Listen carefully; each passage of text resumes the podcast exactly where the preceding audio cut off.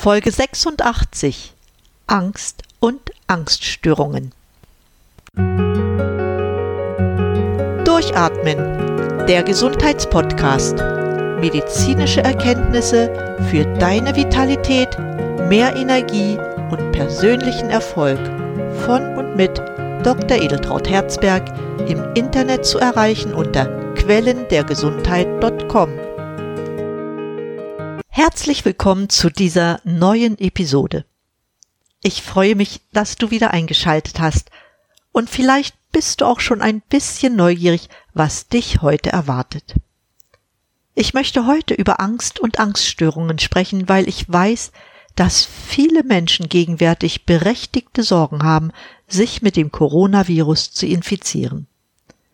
Das ist eine ganz normale Reaktion bei vielen Menschen und Dennoch sehe ich eine Gefahr, wenn diese Angst dein Leben dominiert. Die Frage, der ich mich deshalb heute stellen werde, ist, ob wir Möglichkeiten haben, damit dies nicht passiert.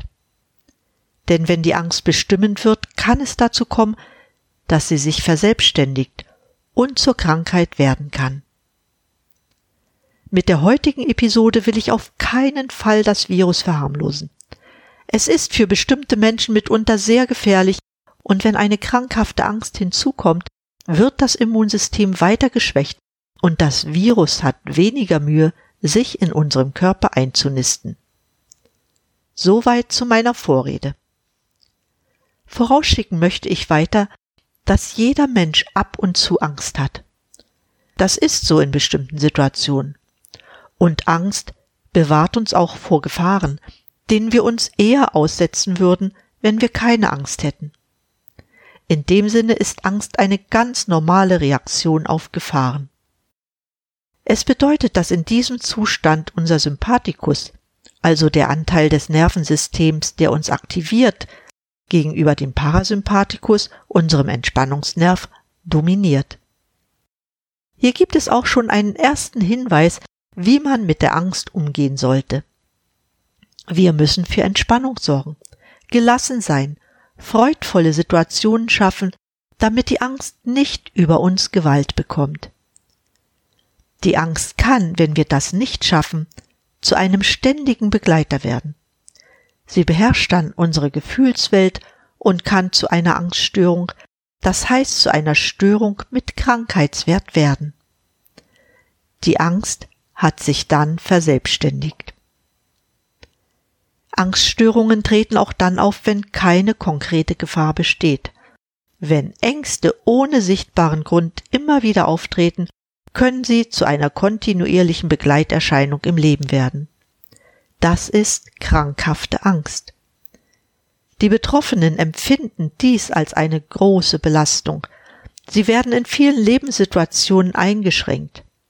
Dann ist es auch wichtig, therapeutische Maßnahmen einzuleiten.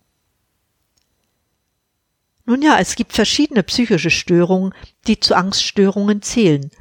Ich will sie nur kurz benennen. Das sind die generalisierte Angststörungen, Zwangsstörungen, Phobien, posttraumatische Belastungsstörungen und Panikstörungen. Womit es viele Menschen unter den Corona-Bedingungen zu tun haben könnten, ist wahrscheinlich eine generalisierte Angststörung. Sie haben übermäßige Sorgen und Befürchtungen, dass sie infiziert werden könnten. Damit ist eine bestimmte Erwartungsangst verbunden. Nun haben wir fast alle ähnliche Befürchtungen. Jedoch denken die meisten Menschen nicht ständig daran, sondern versuchen ihr Leben einigermaßen normal zu gestalten.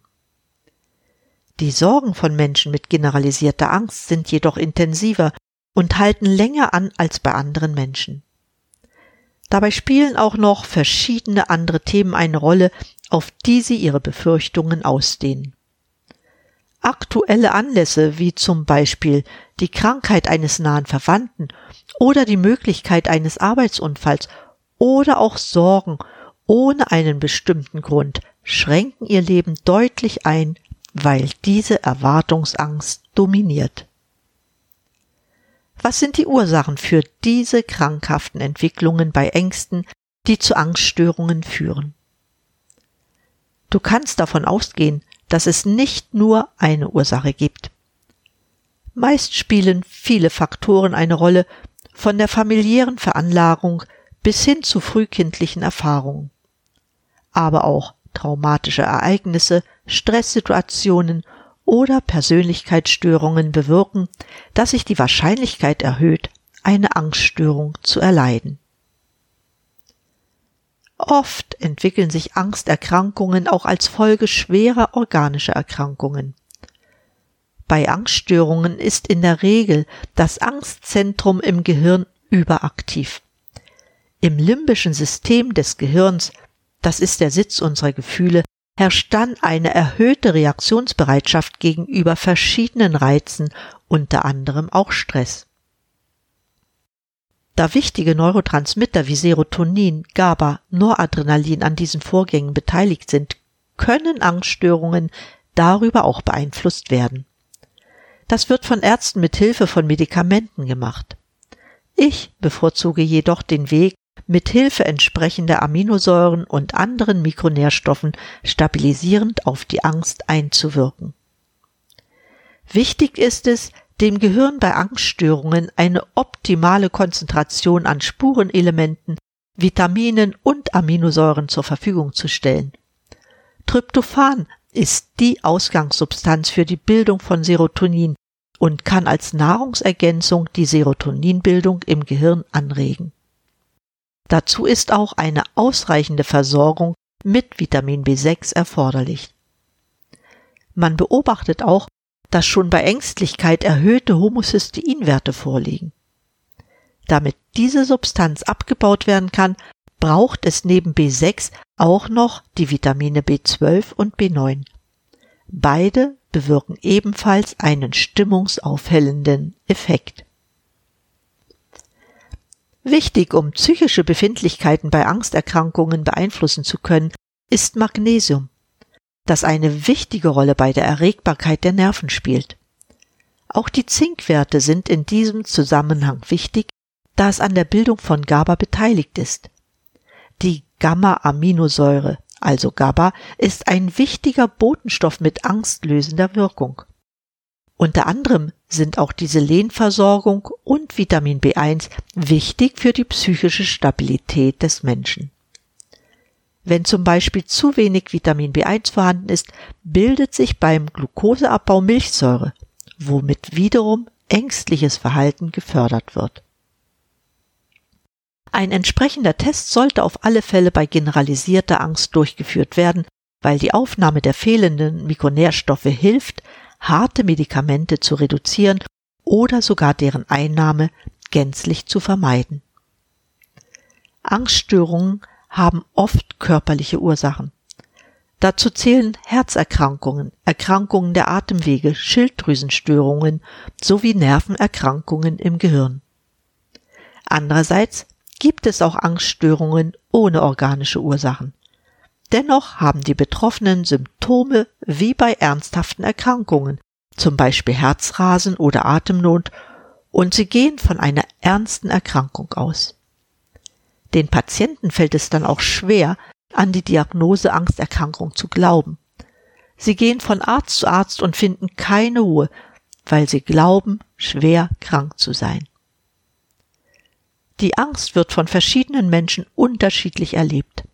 Deshalb gibt es auch vielfältige Symptome. Wenn es bedrohliche Situationen gibt, wird den meisten Menschen mulmig und sie sind sichtbar nervös. Krankhafte Ängste dagegen äußern sich durch Herzklopfen, Schweißausbrüche, Zittern, einen beschleunigten Puls, Atembeschwerden und Schwindel. Erbrechen und Durchfall sind bei schweren Ängsten ebenfalls zu beobachten. Hinzu kommen Brustschmerzen, Beklemmungen oder ein Gefühl, neben sich zu stehen. Die einzelnen Symptome sind bei den verschiedenen Angstformen unterschiedlich ausgeprägt.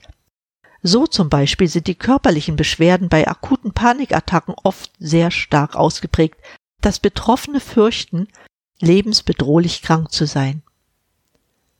Generalisierte Angst dagegen tritt im Gegensatz zu Panikattacken nicht anfallsartig auf, sondern eher schleichend. Hier überwiegen Symptome wie innere Anspannung, Nervosität und Unruhe. Die Patienten fühlen sich wie gelähmt. Es fällt ihnen zunehmend schwerer, klar und vernünftig zu denken. Es ist wichtig, langanhaltende Angststörungen zu therapieren. Andernfalls geraten die Betroffenen häufig in die soziale Isolation.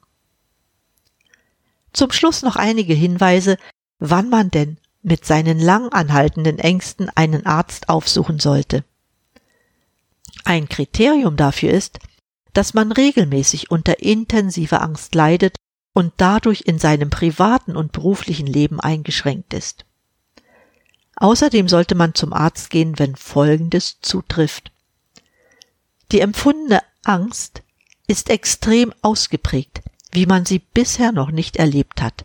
Es kommt immer häufiger zu Situationen, die Angst bereiten, und die Ängste werden in der Intensität stärker. Es gibt keinen Grund, der nachvollziehbar ist, und die Angst kann nicht allein bewältigt werden. Grund für einen Arztbesuch ist auch das erste Auftreten einer Panikattacke. Auch wenn durch die Angstzustände die Lebensqualität stark eingeschränkt ist und soziale Kontakte stark reduziert sind, geh zum Arzt. Ich denke, dass ich für heute genug über dieses Thema gesagt habe. Ich hielt es für notwendig, diese Bemerkungen zu machen, weil gerade unter den Bedingungen der Pandemie viele Menschen mit ihren Ängsten hadern und vieles nicht richtig einordnen können. Wenn solche Phasen sehr lange andauern, können sich aus einfachen, normalen Angstzuständen bei manchen Menschen krankhafte Ängste entwickeln, die die Lebensqualität noch mehr einschränken. Ich wünsche mir natürlich, dass du davon nicht betroffen bist und auch Menschen in deinem Umfeld ein angstfreies Leben führen können. Damit wünsche ich dir für die kurze Zeit bis Weihnachten alles Gute, viel Freude bei der Vorbereitung der Überraschungen für deine Lieben. Eine Zusammenfassung der Sendung findest du wie immer auf meiner Website quellendergesundheit.com. Ich wünsche dir, bleib gesund, schalte wieder an und atme richtig durch. Deine Edeltraut Herzberg.